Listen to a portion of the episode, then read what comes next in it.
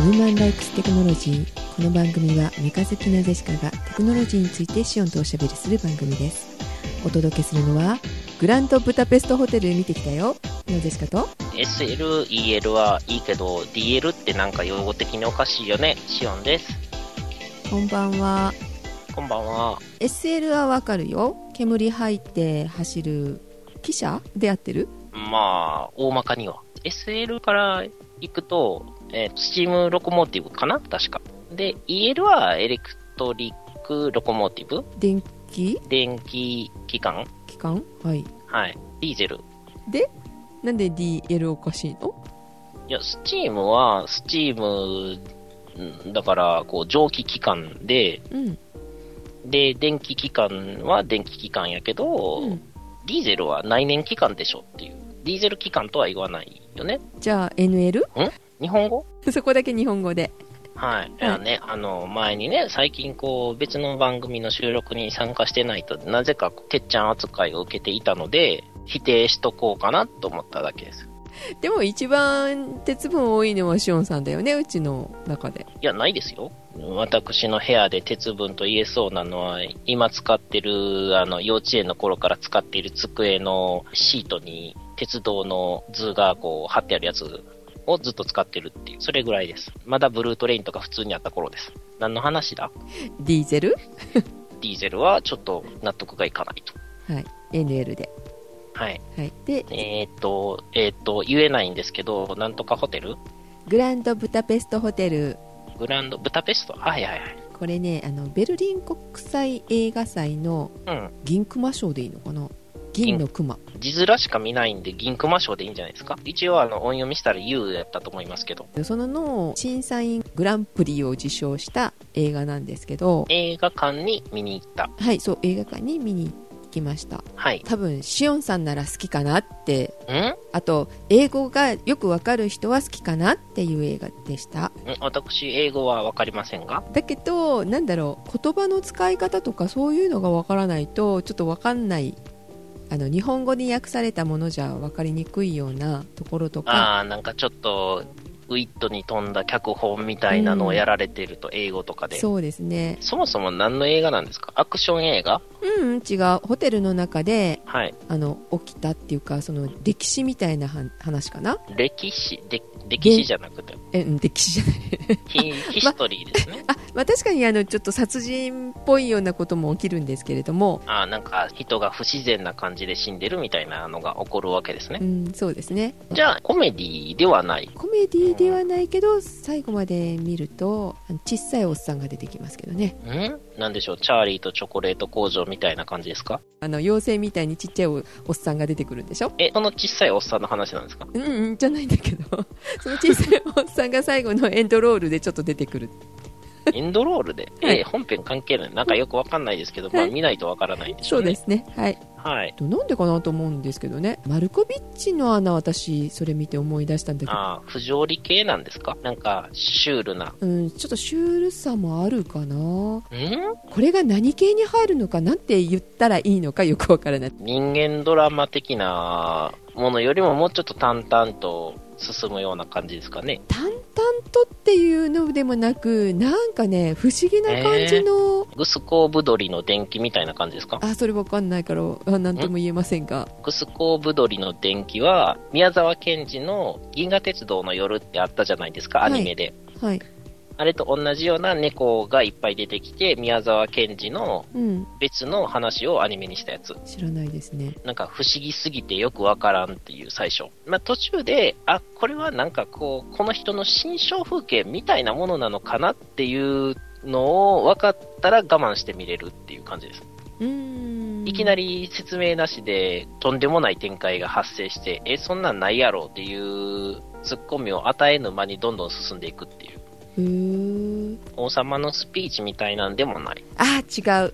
あれは面白かった、これは面白いかどうかっていうとちょっとね微妙なところが多分あると思いますそれは私があんまり好きじゃない2001年宇宙の旅みたいな感じかな。それともまた違うまあ1 1年後ぐ らい。いには DVD も出ると思うのではい。ぜひ時計仕掛けのオレンジと比較してみたいと思います。 はい、ということで、はい。電動アシスト自転車の件という件名でメールをいただいております。はい、お願いします。はい、秋田のよしです。はい、こんばんは。こんばんは。お久しぶりですね。1年ぶりぐらいかな。 はい。まあ、大体1年ぶりって言ったら当たるんでいいと思 います。そう。はい、 60回のを拝聴しましたと。ありがとうございます。ありがとうございます。いつの話やろう。前回、あーあ、前回な。前回って言うと大体去年の話なん で。はい、はい。電動アシスト自転車の駆動方式でアシストが変わる気がするというのは多分自動車の前輪駆動車と後輪駆動車の違いと同じじゃないでしょうかうん自動車でも滑りやすい路面は大きい順でね 4WD はい。その次が FF でその次が FR との順で強いと言われていますやはり滑りやすい路面では前輪駆動の方がアシスト力が強いと思いますうん。この辺りはシオンさんが言っていたカゴに何かしらものを乗せていたら操舵はしにくいものの直進性が増すという理論に当てはまるものだと思いますうん。自動車でも FF は FR に比べて曲がりにくい専門用語で言えばアンダーステイが出るということですはい。レースとかでは FF 車はわざとサイドブレーキを引っ張ってアンダーステイを打ち消すというテクニックもあるようですさて現在ゼシカさんが乗っているヤマハのパスは後輪駆動車ということなのでクイックに曲がりやすいオーバーステアが出るということになると思いますうん。それを打ち消すためにわざと前輪の方も多少重くしてうん。急ハンドルになりにくいようにしているかもしれないのですまあ、もしくは、サイドブレーキ引くかどっちかですよサね。イドブレーキねつけて 以上素人なりの見解でしたそれでは次の配信お待ちしていますということで秋田のよしさんからですありがとうございましたありがとうございます。確かにねあの曲がりやすかったえさすがにもう23週間乗ったのでああ、はいはいはい。はいようやくなんかまともな評価がうん与えられたかなと。う前はね、えエネループうんうんエネエネループバイクの褒める回やった んで、 そうねはい。はいえーっとね結構ねスラロームするような感じで入らないといけないところがあるのよ え、自転車でですかそう車やったらまだわかるんですけど。あのコーンが立ってるわけではなくてですね車輪止めがおう幅がね危ない感じで次々こう出てくるところがあって え、ちょっと待ってください。あの、次々出てくるで、今想像しているのはスーパーマリオのステージみたいな感じの、下から出たり引っ込んだり出たり。それはないんですけどは固い。定はされてますけど、その幅がね決まってないのようん。遊歩道とえ普通の車道とかあの歩道とか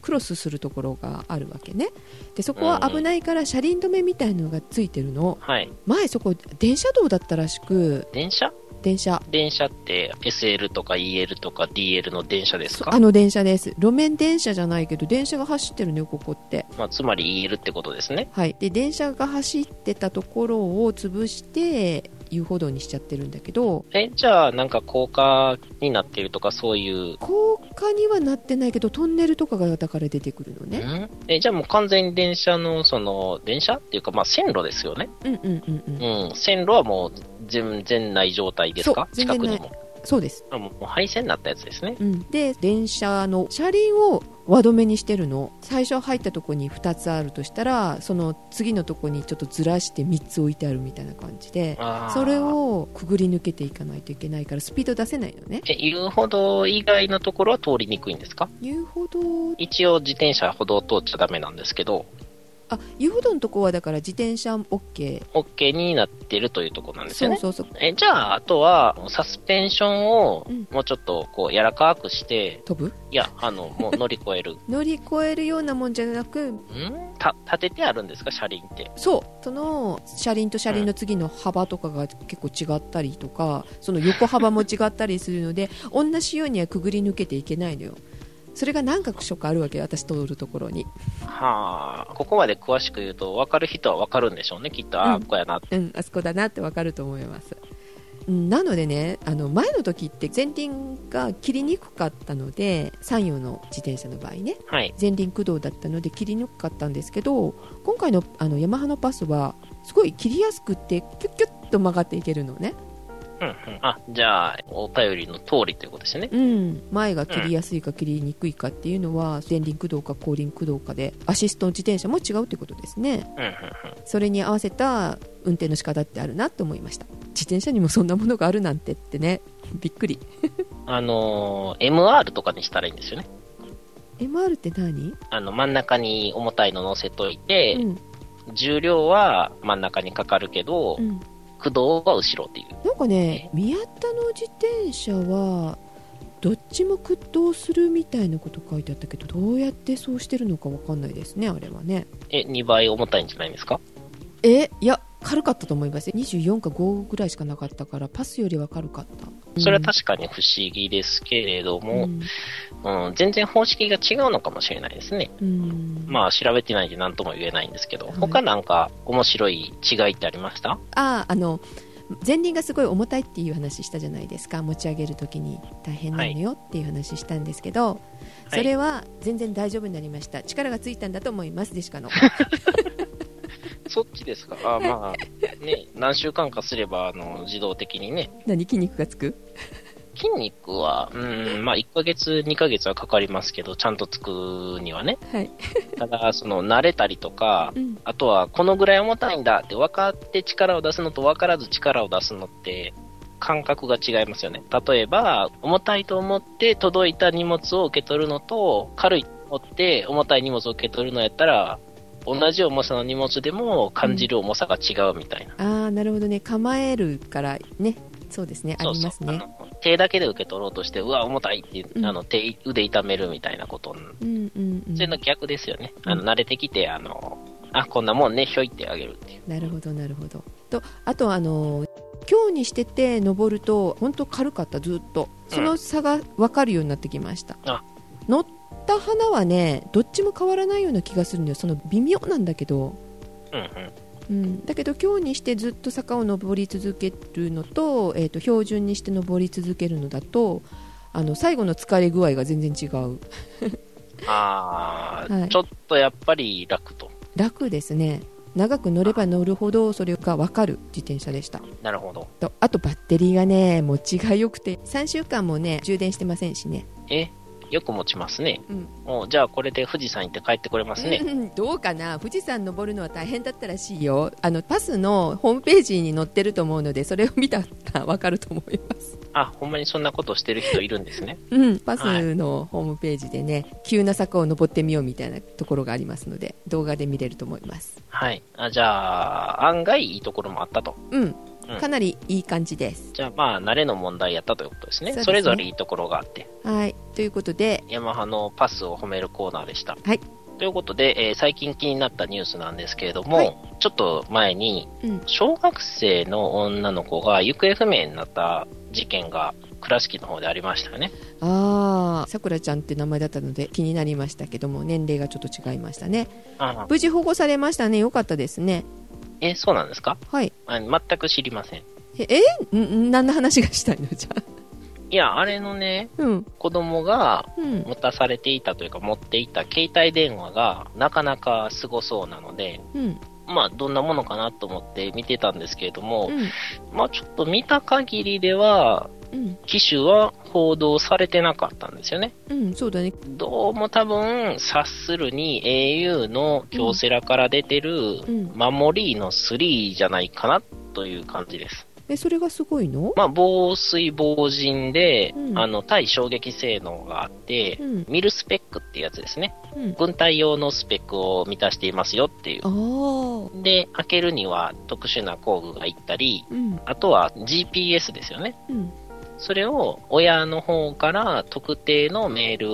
を送ると、うん呼気の方の操作ができなくなるような、まあ多少はできるんですけれども、うんうんうん、あんまりできなくなって、あの、ずっと位置情報を知らせるモードになるとかね。うんうんまあそういうのがあって、なかなか、まあ面白いんですけれども、はい、うーん、まあちょっとね、あの、不確かなんで、まあ、マモリーノとか、その、今のジュニア形態とか、キッズ形態って呼ばれてるやつって、かなりそのスペックが高くなってますんで、うんまあそういうのもね、ぜひあの調べてみてほしいなと。個人的には、ジュニアスマホはあんまりおすすめじゃないんですけれども、ううんん、ジュニア携帯はね、えーぜひ見てみてほしいなと思いましたね。こういうのって子供だけじゃなくてさお年寄りも必要だよねって思うんだけど、子供はまだ意識がはっきりしてるんでいいんですけどう、ん、ちょっとボケてるようなお年寄りも出しても、ポイってしてたりしそうなんで、そうなんですねそこででですねはい。靴にセットできるやつとか出てるみたい、ああ、靴ですよはいね。 GP シューズプリモっ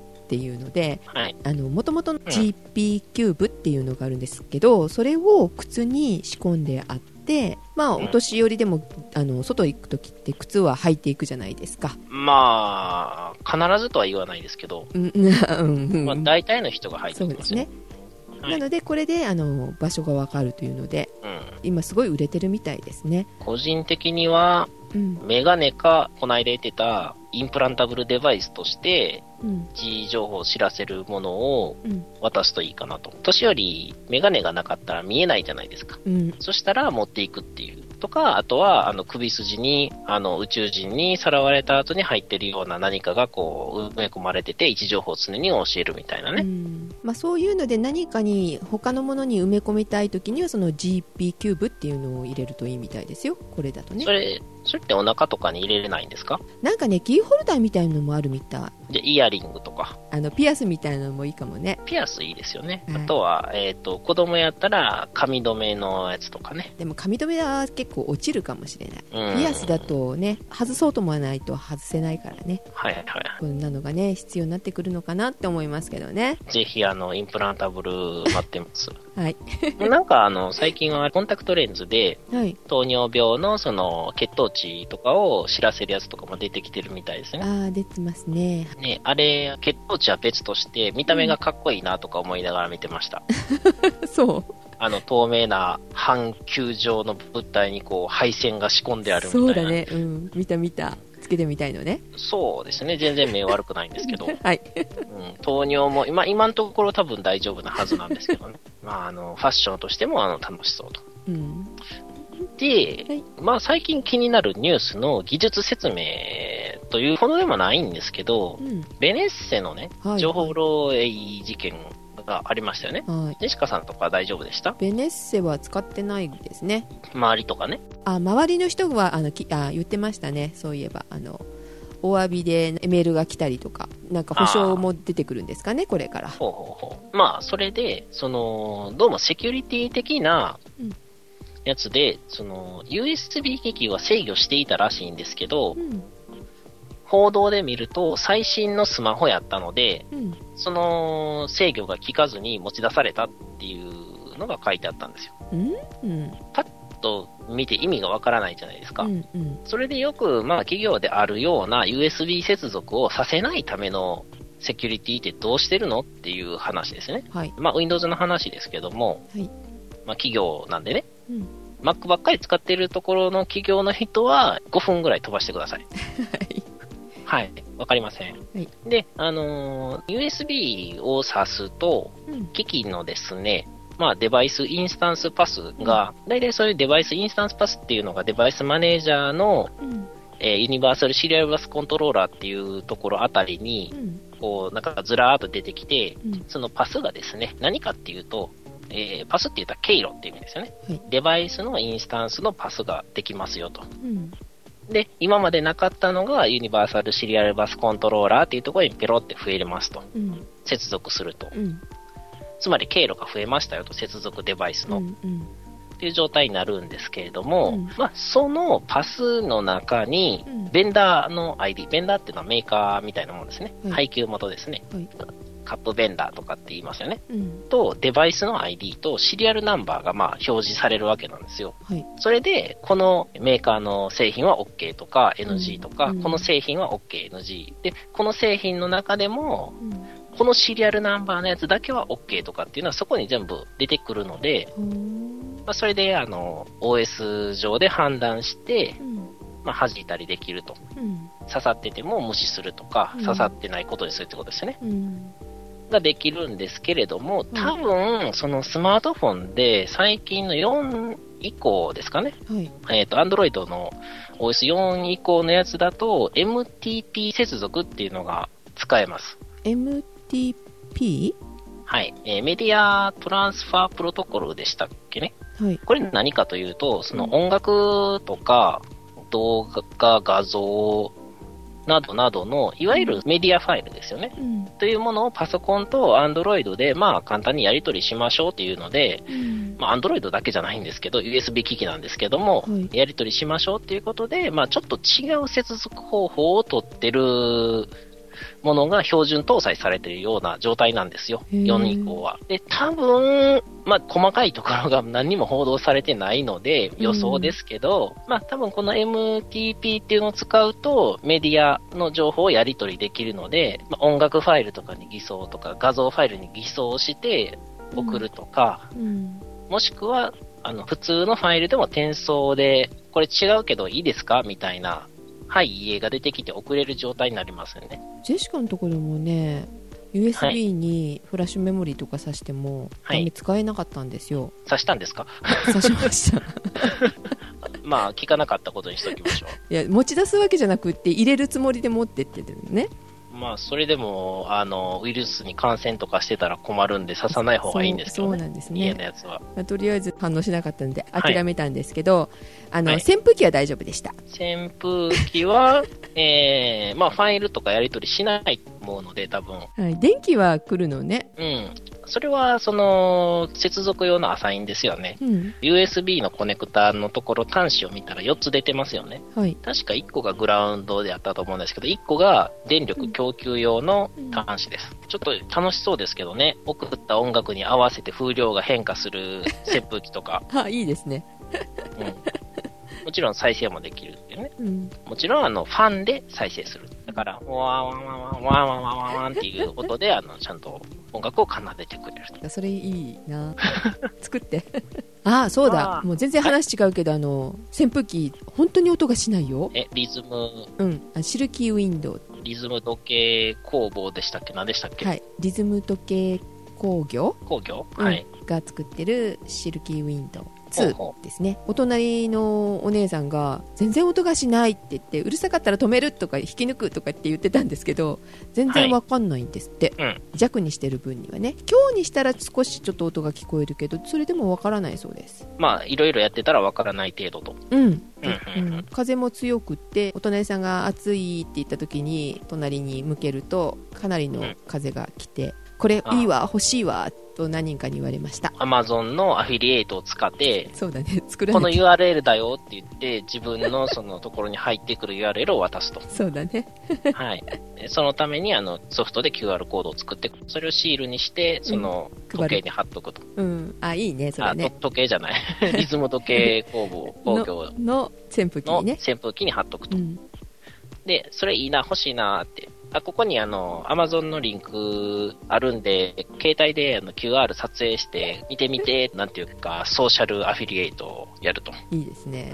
はい、仕事につなげたいと思いますはい。まあ、というわけでね、はい MTP、接続そうですね、MTP ですね、い MTP 接続を使ったんじゃないかなと思うんですけれども、あの、メディア転送プロトコル、MTP もね、あの、止める方法があるので、セキュリティの管理者をやってるような方はですね、うんえーぜひ MTP 制御とかでね、うんえーテックネットとかを探してみてください。マイクロソフトテックネットね。はい。ということでですね扇風機の話が出たので、はい。扇風機の話していいですかリズム時計工業のあの扇風機じゃなくてそれ以外の扇風機ああ、よかった。もうその話したぞとか思ってましたからね。 しおんさん扇風機欲しいって言ってたじゃないですか買ったいや、まだなんですけど、ジェシカ買ったのよえ 最近さ DC モーターの扇風機ってあ、はい。畳みかけますね。はい。うん、よく言ってますよね、それをねちょっと見かけたので、あの1台ちょっと欲しいなと思ってたので、買ってみたんです、 何ですかその衝動買いみたいな。衝動買い、まあそうね、衝動買いだったかも、はい。あの DC モーターって高いのよ、2万いくらとかってするのよね、まあ、DC モーターのやつ、大体それぐらいですよね。で、まあ、2万も出して扇風機はなって思ってたら、ゼピールのうん。型番が DD-A3 353っていうやつなんですけど、はい。えー、アマゾン価格だと8880円、お、なんか、末広がりな感じで。うん、いい感じですね送料無料、なんですけどこれよりもお安くディスカウントスーパーで見つけまして5000いくらかだったと思うんだけどでそこで買いましてはい。その値段だったらまあありかなと思って紹介しようかなと思ったんですよしおんさんにはい。だけどねもう一つ気になったのがはい。同志社が出しているピエリア DC フォールディングファンっていうのがあるんですよこれはい。折りたたみ機能がついてる扇風機ん折りたためるの扇風機をうん、丸い羽が、あの、一枚一枚パタンパタンって閉じるとか、うん、あの、傘みたいに開くとか、ガチャって。あいやそそそっちの折り開く方の折りたたみではな く怖いね、えーなんかそれポーンって飛んできそうな気がするよね 外れてあのー、それとかね、あうの、ん風をずっとやってたら、うんこう、一枚二枚羽の折りたたみのね、骨が折れてね、ふにゃふにゃになったままくるくる回ってるとかね。どっちかって言ったら折りたたみ携帯みたいな感じ、リンクを見ると、足のところがうん、体重計みたいな形のやつで、あそっちの方がいいかそうねあ体重計ねはい。昔の体重計って乗るところがあって、うん棒が一本出てて、目の前にメモリが来るじゃないですかあ。ーはいはいはい、はい。で、ああいうのの真ん中の棒じゃなくて、横側にうん棒がついてるような感じ。うんうんで、その棒がパタンと閉じると、うんさっき言ってたメモリ部分がちょうど乗っかる部分の後ろぐらいにこう、ベトっとうんくっつくと。うんうんうんで、ぺっちゃんこになりますよ、みたいな、まあ、うーん、はい、えーピエリアの FF-250D を検索してください。 それが一番ですねで定価は1万9800円なんですけど、アマゾン価格で今1万5800円ですねあー、じゃあ、さっき言ってたみたいなところやったら、二割引き9800円ぐらい。そうかなそこで売ってればいいけどなかったですねあ、なかったんですか、うん、はい。これ探しに行ったんですよ実はねあるかなと思ってえ、これを探しに行って違うのを買ってきたと。うん 見ようと思って見に行ったんだけどなかったんであら、はい安いものもあるじゃんじゃあ買ってみましょうかと思って えーっとねそれとねびっくりしたのがこのゼピールの扇風機ね、持ち帰りする時ってすごい軽くってちっちゃい箱だったの3センチ四方ぐらいですかえーっと ね80センチぐらいの横が横はい。縦が多分40センチぐらいえ、横長はい。で厚さが20センチ、20センチはないかな17センチぐらい20セン チぐらいでいいよね、はいまあ、 20セだンいチたぐらいい、 20ないぐらいですか。うん、な感じの箱に段ボールはに収まってたんですけど、はいはい、そはれでい。背の高い扇風機ってどうやって入ってんのかなと思ってた の、まあ、ちょっと小型の、あの、蛍光用ロケットランチャーみたいな感じですよ ね。で開けてみて 台のところね下の方の、まあ、よく足で、あのーピスピッとイッチを押されるところですそようね。そうあのしっかりしたあの土台のところがですね3つに分かれるんですよん3つに分かれてて組み立てるんですけど、はい。台が、まあ、大体円形じゃないですか。はい、円形です。半円になるということですか半分にはならないです。右左の、えっと、うん三日月みたいのが取れるっていうか、うん真ん中のはあの横が丸いですけどあの長方形で上にポールが立ってる形ですよね、それ、首んとこですよね。うん、首のとこそこははいはい外れないので、えっと、首とその下の台はくっついてるんですよ真ん中だけで左右のところがパキパキって折れる感じ、まあ、とりあえずちっちゃくなるんですね。はいそんな感じであの小さくなりましたはい。あんな小さい箱によく入ってるねと思って組み立てたんですけどで重さもねすっごい軽いの下の台のとこに結構あの重さがあるじゃない、はい。うん、あれがねあの左右のところのそのパキパキってはめるところは本当に簡単な作りで,、はいはい。でその分が軽いんだろうなと思うんですけど2 8キロしかなかったですね まあ、ちょっと、あの、重めの中盤カメラぐらいですよね。うんあはいはい。であのそれに対して先ほどの折りたたみの方のピエリアはい。体重計みたいなのを折りたためるようなやつですようね。ん、こちらは5 2キロ、うんちょっと倍に近いですよねお値段も高いですけど重さも重たいとはい。多分こっちはしっかりしてんだろうなって思って見てますがはいはい。まあ、あの、あれですよね。ある程度重さがないとふらついたりとか、特にこの折りたたみの分はしっかりしてないとダメなのかなと思いますよねはい。で気になったのがですねあの、まあ、最近まあ DC モーターっていいって聞くじゃないですか、んうーん、そうなんですかうん、省エネでって聞くんですけどはい。それに対して普通のやつ普通のは AC でいいんですか DC じゃないやつは特に特別書いてはないですけど、AC でしょうんその AC と DC のそのモーターの違いってなんだろうなと気になりながらどうしはてい省エネ、AC では省エネにならないのと思ったんですけどう。えっ、と、直流か交流かが違います。直流か交流かで省エネになるの、 DC モーターの扇風機と AC モーターの扇風機だけの比較で言うと、うん、 AC の扇風機って弱でもそんなに対して省電力にならないんですよ。逆の見方をすると。へえだ、だいたい弱、中ん弱、中、強ぐらいのうん3段階じゃないですか、大体。そうですねはいはい。で、DC やと、大体もっと、最低でも5段階ぐらいある感じですよね。あそう十何段階かありそうな感じではい。だからものすごい微風 はい。ものすごい微風っておかしいね強力な微風が作れ ると。はい